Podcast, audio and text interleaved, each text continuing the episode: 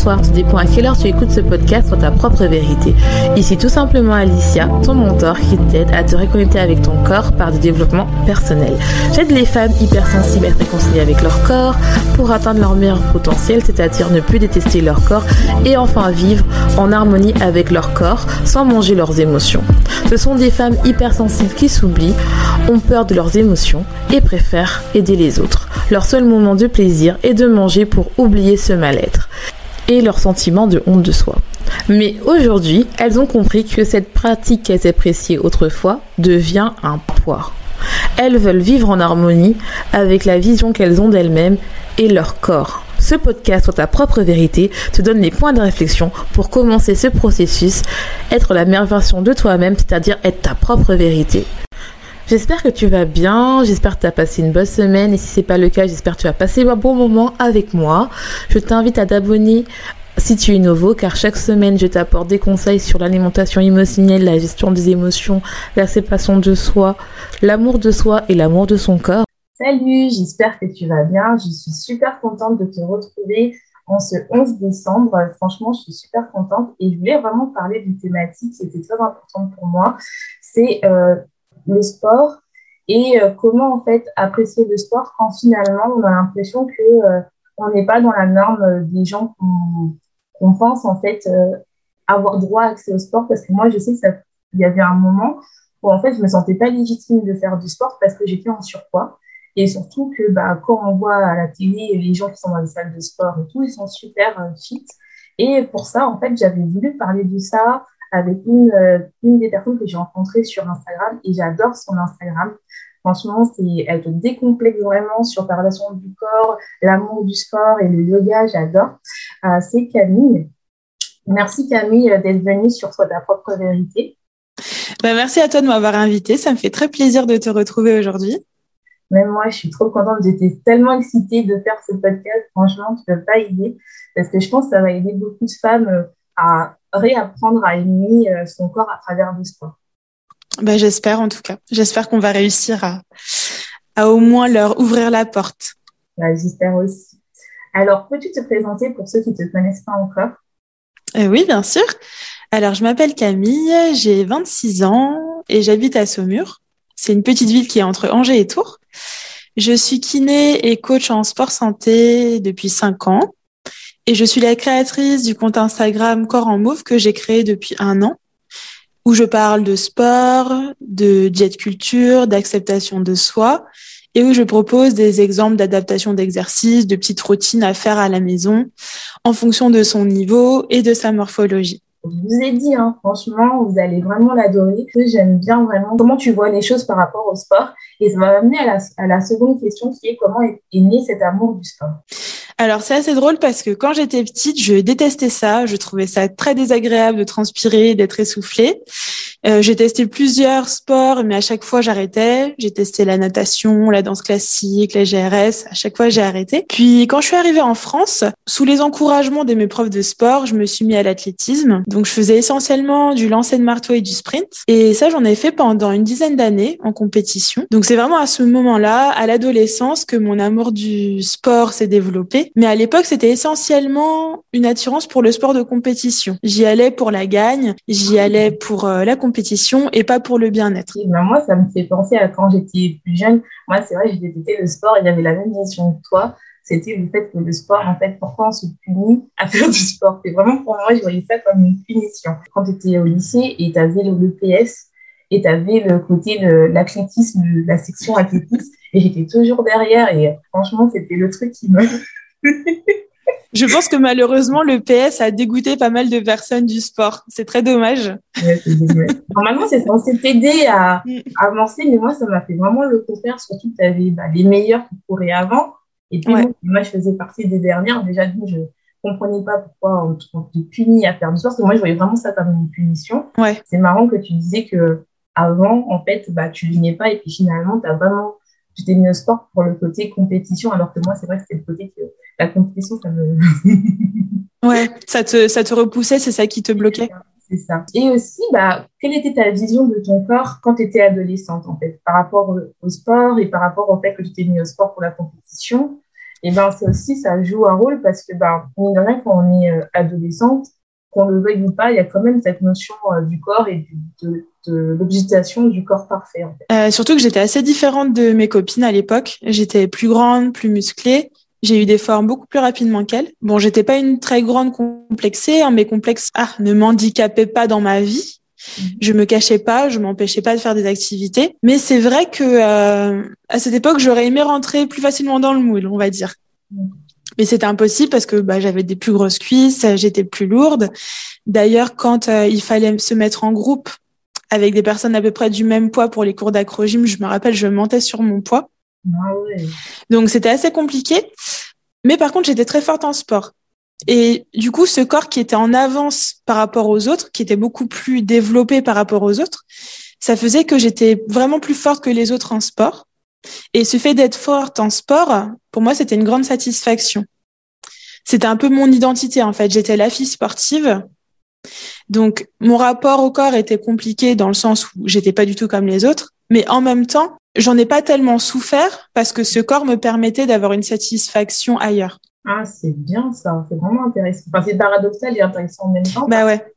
Finalement, ça t'a pas bloqué à faire euh, du sport, au final. Non, ça m'a pas bloqué à faire du sport parce que j'étais dans un sport où j'étais performante Mhm. et où du coup, euh, bah, à la recherche de la compétition, j'avais envie d'y aller finalement. J'avais envie d'aller m'entraîner pour être forte. Ça, c'est bien. Franchement, c'est super intéressant. Franchement, c'est vrai que j'avais pas vu les choses comme ça, mais en fait, finalement, quand on regarde bien, c'était vraiment le fait que bah, t'as- tu trouvais du plaisir à, dans, le, dans le sport que tu faisais, c'était le marteau, c'est ça Ouais, c'est ça.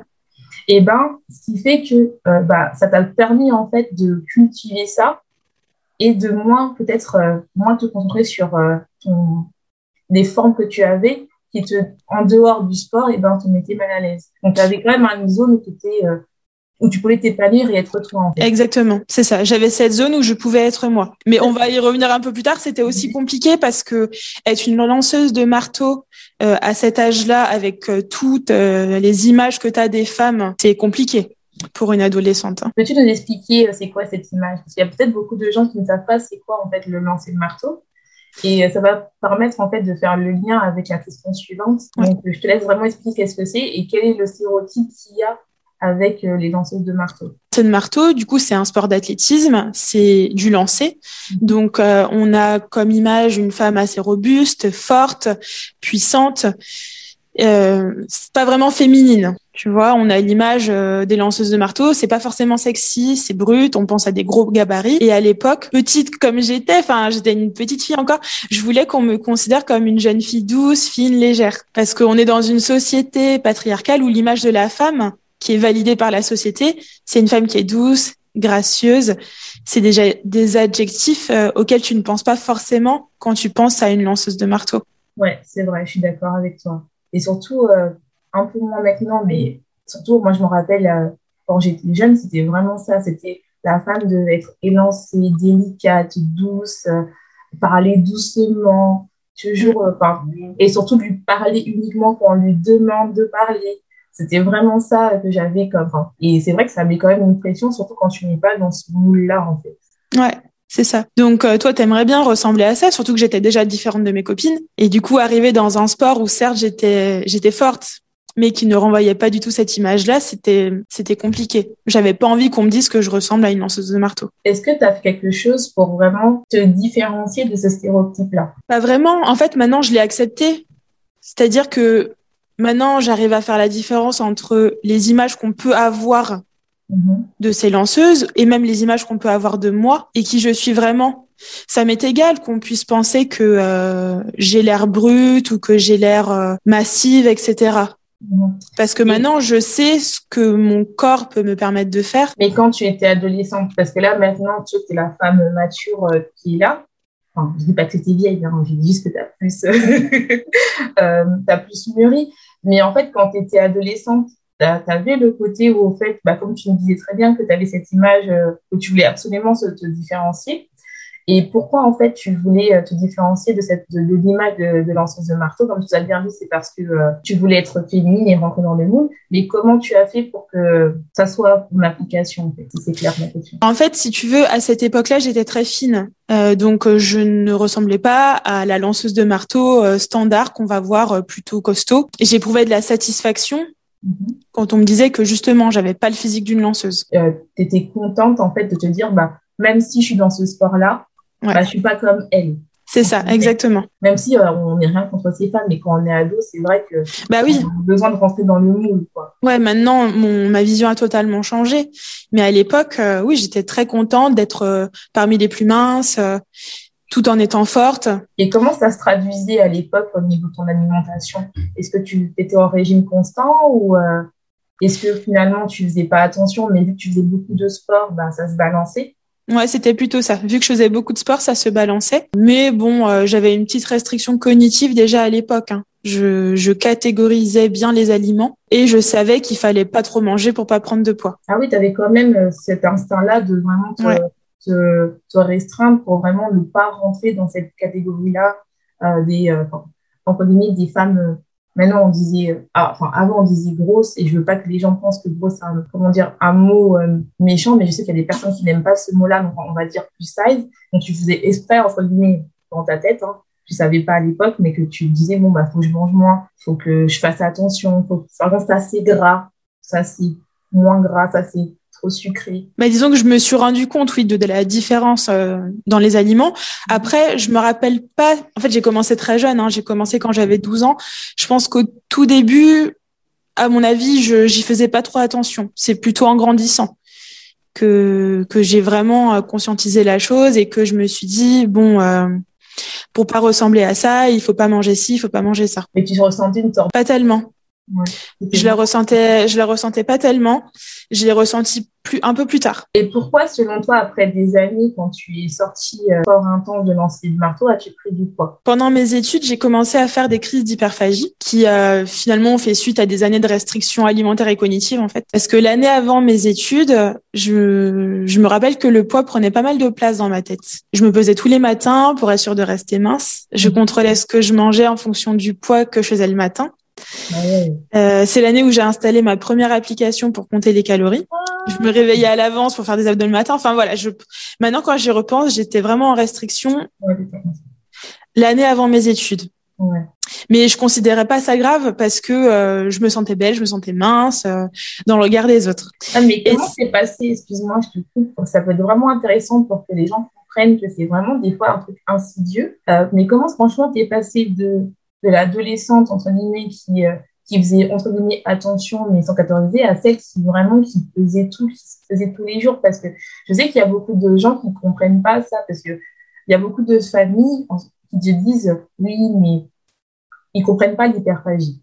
Ils comprennent pas tout ce qui est restriction, parce que pour eux, c'est comme eux, ils sont capables, entre guillemets, de tenir un poids sans qu'ils se posent des questions. Et je tiens à dire que l'hyperphagie, c'est vraiment une, une maladie et c'est pas quelque chose qu'on qu'on peut réguler comme ça. C'est vraiment, faut faire vraiment attention. Et si vous avez besoin d'aide, n'hésitez pas à aller voir un médecin, à aller voir un, quelqu'un pour qui parler. Franchement, c'est très important. Mais c'est vrai que le, le, fait de comprendre euh, que c'est, ça vient tout doucement, c'est important d'en parler, je trouve. En fait, si tu veux, il y a eu une période où j'ai perdu du poids de façon naturelle. Mm-hmm. Et j'ai été extrêmement félicitée. Ah ouais. Par rapport à ça. Du coup, je voulais garder ce poids, en fait. Mm-hmm. Parce que je me sentais belle comme ça on m'a tellement dit ah c'est bien que ça soit au niveau de mon physique, de mon esthétique, mais aussi de mes performances euh, en athlète, mhm. que du coup j'avais envie de garder ce poids. Sauf que pour garder ce poids, en fait, euh, il a fallu que je me restreigne. Ah ouais, donc tu te pesais tous les matins. Ouais. Tu faisais attention, tu faisais des abdos. Oh là là, tu enfin, pour toi, c'était pas de la souffrance, mais je pense qu'en repensant, c'était pas une sorte de souffrance, en fait. Bah, en fait, ça a fait le lit de tout ce qui s'est passé après. Parce que qu'après cette période de restriction, j'ai commencé mes études, j'étais toute seule, il y avait pas mes parents, j'ai commencé à me faire à manger moi-même, mhm. il y avait beaucoup de stress. Et en fait, j'ai euh, des crises d'hyperphagie qui ont commencé à se mettre en place. Petit à petit, j'ai diminué le sport car j'avais moins le temps. Et j'ai grossi au fur j'ai grossi au fur et à mesure. Et du coup, plus tu grossis, plus tu te sens mal, plus tu fais des crises, enfin c'était après un cercle vicieux euh, ça a été une période assez difficile. Et comment tu l'as vécu, euh, ton hyperphagie? À cette époque-là Parce que tu étais toute seule, tu avais le stress et euh, ça, tu devais être. Euh, enfin, je sais pas si tu pensais que tu étais toute seule ou euh, mm. finalement, tu étais euh, vraiment, tu avais l'impression qu'en fait, finalement, qu'en final, que tu n'avais pas de contrôle sur ça, en fait. Parce que moi, je sais, à l'époque, je faisais des grosses pulsions alimentaires. Je me disais que j'étais pas capable de tenir un régime. C'était le côté, vraiment le côté où, genre, moi, j'ai vécu pareil, c'est-à-dire qu'à un moment, j'ai perdu vachement du poids et tout le monde me félicitait. Mais c'était la période où, au final, j'étais la plus triste parce qu'en fait, je voulais encore plus perdre. Moi, je voulais pas m'apprendre, je voulais encore plus perdre de poids. C'est-à-dire que je voulais vraiment euh, enlever le plus perdre de poids, mais au bout d'un moment, quand tu es en restriction trop forte, parce que je me restreignais vraiment plus fort, plus fort que ce que mon coach me disait, parce que je voulais vraiment attendre, attendre vraiment le poids, et je me suis dit, mais à partir de là, tous mes soucis vont, vont disparaître. Et moi, j'avais l'impression que bah, même ça, Alicia, tu n'arrives pas à résister, tu vois. Mm. Je sais pas si tu avais déjà vécu ça, tu as senti ça à ce moment-là ou pas Ouais, tout à fait. Ça a été une période très difficile. Je comprenais pas vraiment pourquoi je faisais ça. Je me sentais très seule. J'avais l'impression que j'étais la seule à avoir ce problème-là. Euh, dans ma tête, j'étais juste quelqu'un qui manquait de volonté, ah qui n'arrivait pas à se tenir, à lutter contre ses envies de manger. Euh, c'était d'autant plus dur que j'étais quelqu'un de très exigeante avec moi-même. Mhm. Et en fait, se sentir aussi faible face à la nourriture, ça fait ressentir de la honte, de la culpabilité. Enfin, je, je, je mangeais en cachette, euh, je le cachais à mes proches, donc ça a été vraiment très dur euh, de pas avoir ce contrôle sur son corps et aussi de voir son corps changer. Moi, je comprends, c'est j'ai vraiment eu le même sentiment que tu as, vécu en fait. Mm. Tu as vraiment l'impression que déjà d'une que tu peux que tu peux pas en parler aux autres parce que les gens ne comprennent pas parce qu'ils vont te dire Surtout, ils vont te dire, tu as des remarques. Donc, tu passes du stade où on te complimente par ton physique, par le stade où on te fait des remarques sur ton physique. Mais pourquoi tu as grossi Tu devrais faire un sport, tu n'as pas de volonté. Euh, mais tu connais pas les légumes. Moi, j'ai cette phrase-là, tu connais pas les légumes. oui, c'est ça. On remet, on remet en question euh, toute ta façon de t'alimenter, de te comporter à ce moment-là. Hein. Ah, c'est clair. Et en fait, euh, tu leur dis, bah non, c'est bon. Et euh, ce que je tiens à dire et ce que je dis beaucoup à mes coachés, c'est que c'est important de, que vous compreniez en fait que c'est pas votre faute, c'est pas une question de volonté. Et c'est parce que en fait, les personnes qui sont proches de vous, ils ont peur et ils sont aussi euh, entre guillemets conditionnés par la déculture où on te dit directement euh, gros égale euh, crise cardiaque quoi, gros égale mauvais, gros égale mal. Donc finalement, ce qui fait que eux, ils sont là entre guillemets pour vous protéger. Mais le problème, ça met une certaine pression sur vous, mais ce n'est pas votre faute. C'est pas parce que vous faites ce poids-là, entre guillemets, ou que vous perdez le contrôle, parce qu'il y a aussi des personnes qui font de l'hyperbargie, mais ça ne se voit pas sur leur poids. Et vous êtes tout à fait aussi légitime d'en parler, parce que je sais qu'il y a beaucoup de femmes aussi qui me contactent et qui me disent qu'ils sont pas légitimes parce qu'ils ne prennent pas du poids. Ben, je dis oui, mais vous compensez par faire du sport. Donc finalement, vous faites des grosses pressions alimentaires. Donc c'est pas vraiment de l'hyperphagie parce que vous compensez, mais vous avez le droit aussi d'en parler parce que c'est quand même une souffrance en fait. Et vous n'êtes pas mm. seul. Hein. Ouais, la première chose, c'est ça, c'est de se dire que enfin de savoir parce que moi à l'époque je le savais pas. Mais ce qui m'a soulagé en premier ça a été de savoir que j'étais pas la seule. Tu vois que j'étais pas un cas isolé parce que dans mes proches si j'en avais un petit peu parlé à mon compagnon mhm. mais lui il le comprenait pas du tout de par son histoire parce que moi enfin si tu veux le, le les, les, racines de tout ça c'est pas juste l'année avant mes études c'est depuis c'est des années avant en fait. Donc euh, c'est des choses qui sont difficilement euh, compréhensibles pour des personnes qui le vivent pas. Non moi je suis d'accord avec toi. C'est que les personnes euh, qui le comprennent pas. Quand tu l'as pas vécu, tu peux pas le comprendre. Et quand tu le vis, tu ne peux pas, enfin, les gens qui sont en dehors de toi ne peuvent pas te comprendre parce que pour eux, ils n'ont pas cette relation, entre guillemets, euh, toxique avec l'alimentation. Et euh, c'est pas que, moi, ce que j'avais dit euh, la dernière fois à une de mes coachées, c'est que où tu te rends compte que comparé aux autres euh, addictions, entre guillemets, c'est que la nourriture, on a toujours besoin. On peut pas arrêter. L'alcool, on peut arrêter. La drogue, on peut arrêter. C'est difficile. Hein. Je dis pas que c'est moins grave, la nourriture, on ne peut pas arrêter de manger. C'est quelque chose qui est tout le temps là. Et il y en a qui font une hyperphagie sur des légumes, sur des, euh, sur des aliments congelés.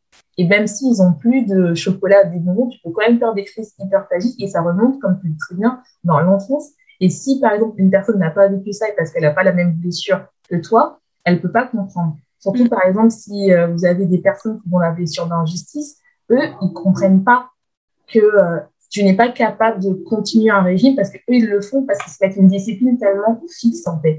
Et donc, pour eux, c'est inconcevable que euh, toi, tu n'es pas capable de résister à un bout de chocolat. Mais parce que c'est eux-mêmes qui sont très stricts par rapport à eux-mêmes, en fait. Ils sont mhm. très stricts parce que c'est pas croire qu'eux aussi ils souffrent. C'est vraiment ça, eux aussi ils souffrent parce que déjà, ils n'ont pas la même blessure que vous, parce que généralement, les personnes qui sont hyperphagiques, ils ont la blessure d'humiliation, voire d'abandon aussi.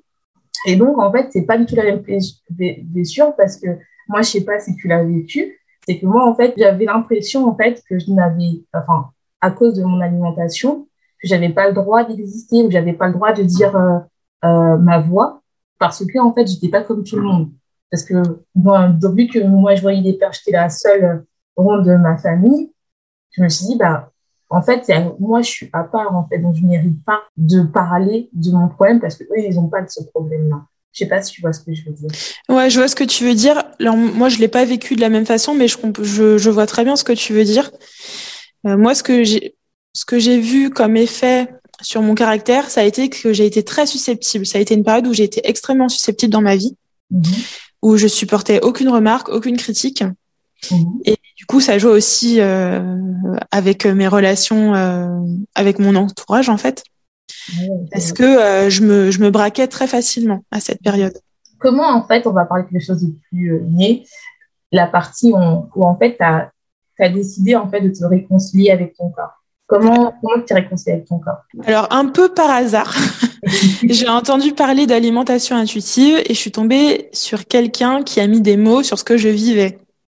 Donc, comme je disais tout à l'heure, là, je ne me sentais plus seule. Ça a été la première chose. Euh, donc, j'ai regardé beaucoup de vidéos sur ça, j'ai lu des articles, et puis j'ai commencé un programme d'alimentation intuitive mhm. qui m'a aidé petit à petit à sortir des crises d'hyperphagie. J'ai aussi découvert la pleine conscience, j'ai arrêté le sport de compétition parce que finalement, euh, le fait de faire du sport en compétition, mon rapport au sport était assez particulier. Je vais pas dire qu'il était toxique, mais il était particulier. Mhm. Je me suis mis au crossfit, j'ai fait de la danse, j'ai pris plaisir à bouger mon corps autrement que pour la performance. Et ça, ça m'a, ça m'a permis de me réconcilier avec mon corps, avec mon alimentation, Hein, le CrossFit, ça m'a permis de bouger mon corps d'une manière que je connaissais pas du tout. Donc j'étais dans la découverte, dans l'expérience. Je me suis rendu compte de tout ce que le corps était capable de faire. La danse, ça m'a permis d'exprimer ma créativité, de lâcher prise. Même si parfois je suis encore un petit peu dans la comparaison, mon regard sur le mouvement, sur le sport a beaucoup changé et ça m'a aidé à me réconcilier avec mon corps et le sport. C'est en fait finalement tu t'es sorti euh, du côté, bah, comme tu as dit, euh, de la compétition qui te donnait peut-être un, un aspect, euh, une image qui, était, qui te correspondait plus. Euh. Et euh, finalement, en fait, tu as, trouvé un autre type de sport qui te permettait en fait de plus te juger en tant que par rapport à ton poids, mais plus par rapport à ce qui te fait du bien en fait. C'est ça. C'est-à-dire que bon, avant le sport, c'était vraiment par rapport à mes compétences, par rapport à ce que j'étais capable de faire. Et là, j'ai découvert d'autres sports qui m'ont permis de d'apporter à mon corps ce dont il avait envie, ce dont il avait besoin, donc d'être beaucoup plus à l'écoute de mes sensations corporelles. Et donc ça, ça a vraiment tout changé en fait pour moi. Alors peut-être qu'un jour je reprendrai le sport de compétition, hein, je l'exclus pas, mais en tout cas le regard que j'ai sur moi-même est beaucoup plus bienveillant maintenant. Et j'ai appris à avoir une satisfaction à faire du sport pour autre chose que pour la performance. Ça c'est vraiment beau parce que ça, je le, je le dis avec mes coachés, je leur dis que c'est rien de faire du sport. Par exemple, euh, je sais que c'est à la mode de faire du hit, mais si tu n'aimes pas le hit, ça sert à rien de le faire juste parce que tu veux perdre du poids.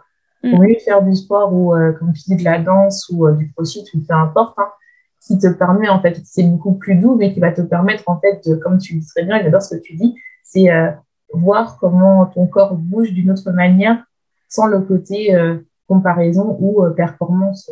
Et ça, c'est bien parce que c'est vrai que le sport, en tout cas, euh, est beaucoup associé. Enfin, en tout cas, moi, j'ai, pour ma part, après, bien sûr, c'est ma vision. Hein. En tout cas, en France, parce que moi, j'ai vécu en France et euh, dans les pays anglophones, je trouve qu'en France, c'est très le côté compétition. Alors que dans le côté, je trouve, après, comme j'ai dit, j'ai pas vécu partout en France, donc je ne veux pas dire, mais par rapport au mon vécu. Et c'est vrai que le côté anglophone, ça m'a vraiment appris à faire du sport pour, pour toi, en fait.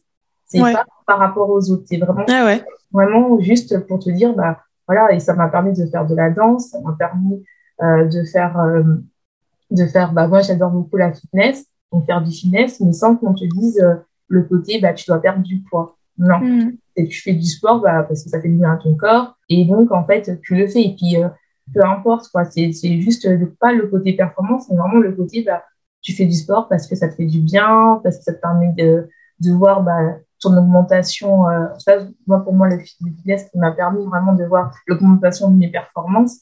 Et je me dis, bah, ça y est, je peux lever ça. Alors qu'avant, tu ne te rendais pas capable. C'est pas une question de performance par rapport aux autres, mais par rapport à toi. ouais, je vois. Mm. Voir ce que ton corps est capable de faire. Voilà, c'est ça. Ça compte un peu sur toi. Ouais. c'est vrai que moi, en fait, euh, quand. Bon, après, c'est dans ma salle de sport euh, que je suis actuellement en France, c'est plus le côté. Euh, tu dois perdre du poids. Fais ça pour perdre du poids. Ouais. Et c'est cette pression-là que je n'aime pas, alors que moi, le sport, c'est vraiment maintenant, c'est vraiment pour me. Pour, bah, pour voir comment mon corps se développe, voir comment je peux augmenter mes performances et voir comment, en fait, bah, ça me fait du bien dans, dans mon mm. corps en fait. Ouais, c'est pas obligé que ce soit des sports doux d'ailleurs. Hein. Quand on dit faire euh, du bien à son corps, c'est pas forcément faire du yoga ou euh, de la méditation, des choses comme ça. Hein. Se faire du bien, ça peut être comme tu le dis, euh, euh voir ses, ses, compétences physiques s'améliorer. Ouais, c'est ça. Mm. Ah non, mais après, comme on l'a dit, il faut faire un sport qui te plaît.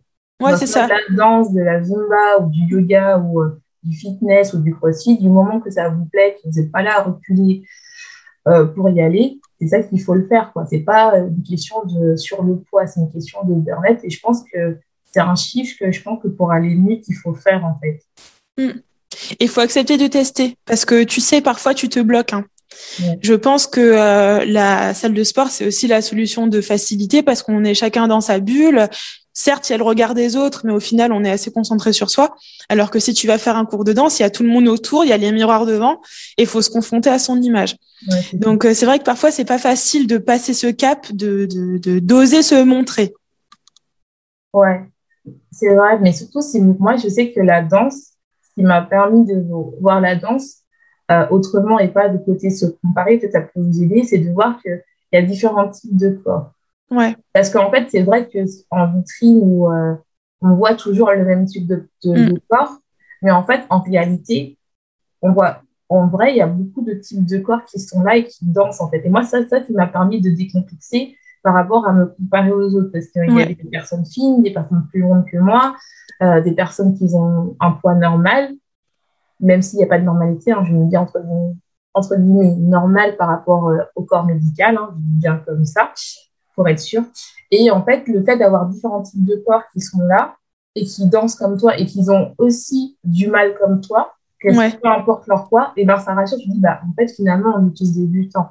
Ouais. comme des bébés qui apprennent à marcher et puis c'est normal le bébé il tombe il tombe et toi tu continues. Et moi ça m'a permis en fait de d'enlever la peur du jugement des autres, mais plutôt en me disant bah regarde tout le monde s'il n'y arrive pas, euh, mm. Donc, euh, bah, c'est pas que moi, en fait. C'est pas par rapport à mon poids ou c'est pas par rapport à mes formes. Donc, euh, c'est pour ça que je n'y arrive pas. Non, tout le monde n'y arrive pas. On est tous de niveau débutant, bah, on y va, quoi. Ouais, c'est super intéressant ce que tu dis. Ouais. Parce que souvent, on dit que, enfin, on a l'impression que parce qu'on a pris du poids, parce qu'on est grosse, euh, on est vraiment débutant, débutant. Alors qu'en fait, non. Chaque personne qui va débuter un sport, si elle en a jamais fait avant, elle va débuter, elle va galérer. Euh, c'est le même chemin pour tout le monde. Ah, ça, c'est clair. Et c'est ça qui m'a vraiment, qui m'a vraiment réconcilié. Ça, je l'ai appris vraiment quand j'étais au Canada. Parce qu'en fait, le fait de vraiment euh, regarder tous les types de corps qui font du sport et que ça soit euh, dans les cours collectifs de sport et, et voilà, et que il y avait des gens qui étaient euh, plus minces que moi qui me disaient, allez, on fait équipe, moi aussi, je galère. Je me dis, bah, alors que, alors que ça fait une, relation différente que quand j'avais au collège où finalement, bah, la personne la plus ronde est prise en dernier. Là, c'est limite, la personne, elle te voit, elle voit que tu fais du sport euh, trois, quatre fois par semaine, elle me dit, bah, moi aussi, j'ai bonne motivation, allez, viens, on y va, on fait du sport Et c'est vrai que c'est ça qui est bien aimé, le côté euh, team, euh, qui fait que tu n'es pas tout seul, ou mm. même dans les cours de danse, quand tu n'es pas tout seul, quand tu fais d'amitié, bah, dans ce coup, tu dis, bah, voilà, viens, on y va ensemble, c'est parti, la danse, à toi, tu n'arrives pas à ce, ce moment-là, bah, moi aussi, j'y arrive pas. Ou bien s'il y a une personne qui puisse avancer, avancer bah, elle t'aide. Et moi, c'est toi qui m'a permis, en fait, euh, de me lancer sur des cours de pole dance, alors que je pensais pas que j'étais capable de le faire. Et en fait, moi, c'était une personne qui était euh, bah, plus mince que moi, qui était plus avancée. Elle me dit, toi, je te vois bien faire du pole dance. Et moi, j'étais là, oh, non, t'inquiète pas, tu, tu, te rends compte, je suis ronde et tout, je peux pas le faire. Et quand j'ai vu des personnes plus grandes que moi faire des figures, j'ai dit non, il faut que je le fasse, quoi. C'est pas possible. Et t'arrives pas et tout. Et t'as ta prof euh, qui est euh, euh, star, enfin, qui est au niveau mondial de police qui dit, mais, hé, toi, là, tu peux y arriver, je sais que tu peux le faire. Allez, je t'ai vu la faire, tu l'as fait. Et c'est ça qui donne le côté où finalement, il n'y a pas le, qui casse la barrière du poids et qui donne vraiment le côté performance et le côté qui fait que tu es capable de faire. Et je vous jure que peu importe votre poids, peu importe si vous êtes encore mal et que vous êtes encore à, par exemple, à faire des crises d'hyperphagie ou à faire des crises de boulimie ou, euh, ou à juste faire des gros craquages, franchement, je, vous dis, le sport, c'est vraiment important. Et ça peut être juste marcher, en fait. Ça peut être juste marcher euh, pour commencer à vous reconnecter avec votre corps. C'est important. Il n'y a, pas de... Je pense que la compétition, des fois, on se la met aussi toute seule aussi. Quoi. il y a mm. aussi les autres, mais des fois, on se la met toute seule aussi parce qu'on quand on croit, moi c'est ma part, hein, peut-être que vous c'est pas pareil et toi non plus, c'est que moi quand je commence un truc, je veux directement être la meilleure, sauf que c'est pas possible. la patience, ça ça prend. Par contre, juste euh, dans les troubles du comportement alimentaire, il faut mhm. faire attention parfois. Chez beaucoup de personnes, il y a un besoin de stopper l'activité physique parce que l'activité physique, elle compense en fait. Elle est là pour compenser.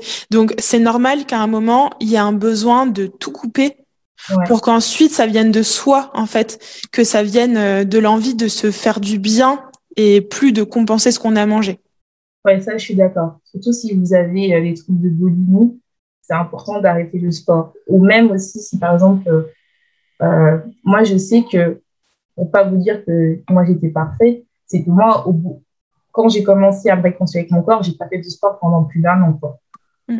Parce que j'avais déjà d'une le sport, j'associais ça à la perte de poids, donc c'était mort. Ouais, c'est le temps que ça chemine. Non, mais c'est vrai. Parfois, euh, il faut un petit peu de temps. Hein. C'est c'est normal d'avoir besoin parfois de d'arrêter. Faut pas faut pas culpabiliser par rapport à ça. Et comme tu dis très bien, c'est la patience. ouais, dans tout. alors, et c'est important. Comment tu as eu envie de donner des cours de sport? Euh, Alors du coup, comme on le disait au début, je suis kiné et au cabinet, j'étais face à des patients qui venaient pour des douleurs, etc., avec qui on travaillait. Donc, je leur donnais des exercices à faire à, la maison et je leur proposais progressivement de d'aller dans une association, enfin de faire un sport en, groupe en fait, pour mettre en place euh, une habitude ou mhm. alors de faire une routine de mouvement à la maison. Puis du coup, je leur ai j'ai décidé de leur proposer des cours euh, au cabinet donc j'ai proposé des cours de gym 12, des circuits training, où on prend son temps pour bouger, pour ressentir le mouvement, mhm. et euh, des adaptations pour chaque personne. Donc il y avait des personnes de tous les âges, tous les niveaux, et j'ai essayé de créer une, un espace bienveillant en fait, où chaque personne peut bouger sereinement, dans une bonne ambiance. Donc voilà, c'est parti de ça, c'est parti de mes passions. Ah, mais c'est trop bien. Et euh, en fait, tu avais voulu en fait, redonner envie, euh, ton envie que tu as trouvé aux autres aussi, non? Ouais, c'est ça, c'est que. Alors, en fait, les deux ont été un petit peu mêlés. Le fait aussi que je donne des cours de sport, ça m'a permis de, de continuer à changer mon regard du sport. Ah, ça, c'est beau, ça le fait de voir des personnes qui venaient juste pour se faire du bien, ben, je me suis dit ah ouais, enfin c'est c'est vrai que ça fait du bien parce que je faisais les séances avec eux en plus. Et Donc euh, j'ai voulu partager ce que moi euh, je ressentais, mais ils m'ont aussi apporté. Ah, c'est trop bien. Donc en fait, tu as eu un échange en fait. Ouais. C'est cool. Et euh, bah, bah, et maintenant en fait, en plus j'ai vu que tu donnais des cours en ligne. comment c'est venu l'idée en fait? Parce que là finalement ça ça tu donnes des cours en physique, mais j'ai vu aussi que tu donnais des cours en ligne. Bah, comment ça t'est venu l'idée tout ça? Ça a mûri, mûri. Il y a eu de plus en plus de monde qui se demandait. Alors oui, j'ai commencé un cabinet. Là, ce que je propose, c'est une plateforme. Hein. donc, c'est des cours euh, qui sont sur la plateforme. En fait, j'ai commencé au cabinet, mais je me suis dit que ça pouvait être intéressant de partager euh, ce que je faisais en ligne. Car si tu regardes, en fait, en France, je vais mhm. parler de la France, euh, ce qu'on propose en ce moment, c'est des séances de sport où il n'y a pas forcément d'options proposées, il n'y a pas forcément d'adaptation mhm. et où on te parle souvent de perte de poids, de transformation physique ou de performance. Du coup, j'ai eu envie de créer une plateforme euh, euh, par rapport à mes expériences professionnelles du coup et personnelles, où du coup tu peux retrouver des séances euh, plus adaptées, on va dire, à toi, et sans tout le discours de la diète culture. Ça c'est bien. C'est bien parce que ça te permet d'avoir un endroit où au final tu n'es pas là pour la personne, mais juste pour ton bien-être et retrouver cette connexion à ton corps en fait. sans avoir le côté euh, sport égal euh, perte de poids. C'est ça. C'est pas beau parce qu'il n'y en a pas beaucoup, en tout cas en France. ouais. J'en ai pas beaucoup vu. Où en fait, on dissocie vraiment le sport à la perte de poids. Ouais. C'est ça, j'avais envie que les personnes reprennent confiance en elles, en fait, si tu veux, en leur capacité. Parce que ça, c'est problématique dans les, dans, dans l'hyperphagie, dans les, enfin, je vais dire dans la prise de poids, en fait. Quand tu prends du poids, tu doutes beaucoup plus, j'ai l'impression, des, de tes capacités physiques. Non, ça, c'est vrai, je suis d'accord avec toi. Donc là, on reprend vraiment en douceur et euh, c'est chaque personne qui fait en fonction de sa forme du moment. Non, ça c'est bien. J'aime bien ce concept. C'est vraiment beau parce que c'est vrai, je trouve que tu as tout à fait raison parce que quand tu, tu prends du poids, tu as, toujours l'image de, la, de la femme lazy ou de l'homme lazy. Hein. Il n'y a pas que les femmes qui prennent du poids, mais c'est vrai que ce podcast est vraiment essentiel euh, enfin, et tourné vers les femmes, mais ça marche aussi pour les hommes. Et euh, en fait, le fait que tu as des plateformes comme ça, comme toi, qui montrent en fait que tu es capable de faire du sport sans avoir le discours euh, tu, dois faire 5 jours du sport pour perdre du poids, tu veux perdre 1 mm. kg par semaine, allez, fais du sport, fais du sport. Tu as toute cette notion de bien-être, de bienveillance, et ça, je trouve que c'est bien, quoi. Ben voilà, du coup, c'est ce que j'ai, c'est ce que j'ai voulu créer et qui va se mettre en place euh, au fil des mois. Donc, il y aura des séances de, de sport, des exercices de renforcement spécifiques. Mm-hmm. Par exemple, se renforcer les poignets. Tu vois, parce qu'il y a beaucoup de personnes qui ont du mal quand elles sont en position de pompe ou de gainage. Ouais. Mais il y aura aussi des outils de reconnexion à soi comme euh, le scan corporel, les automassages, euh, toutes ces choses-là. J'essaie de faire un truc assez complet. Ouais, c'est, ça a l'air vraiment intéressant. Et si par exemple on a envie de s'inscrire, il euh, faut aller Alors faut aller sur mon site internet coranmove.com ou alors sur mon profil Instagram, dans ma bio Instagram. Donc c'est par abonnement tous les mois. Mhm. Ou alors vous pouvez prendre un forfait de six mois ou de un an. De toute façon, je mettrai tous ces coordonnées euh, en barre d'infos ou euh, sur, euh, sur YouTube pour ceux qui regarderont la version YouTube. Vous aurez les liens directement de visu. Et si tu as un dernier mot pour que tu restes portable à dire aux femmes Je vais vous encourager à oser, à oser tester, à oser vous tromper parce que ça arrive en fait, à oser vous vous, vous révéler.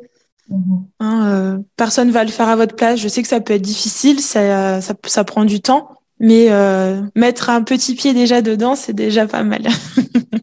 J'aime bien ce mot de la fin. Donc, vous entendez, osez les filles, vous êtes capable de le faire. En tout cas, on en est sûr. Hein, si euh, nous, on a pu s'en sortir euh, de nos pulsions, de l'hyperphagie, vous êtes capable de le faire bien sûr, hein, avec de la patience, ne vous frustrez pas. Et je tiens à te remercier encore, Camille, d'être intervenue sur ce podcast. J'ai vraiment adoré le faire avec toi. Je te remercie vraiment beaucoup. Bah, encore merci à toi de m'avoir invité. Ça a été un très bel échange, je trouve. Oui, moi aussi, j'ai vraiment euh, aimé. Et ben nous, on va vous laisser. Euh, je te souhaite une bonne journée, une bonne soirée, tout dépend à quelle heure tu écoutes ce podcast. Et n'oublie pas, sois ta propre vérité.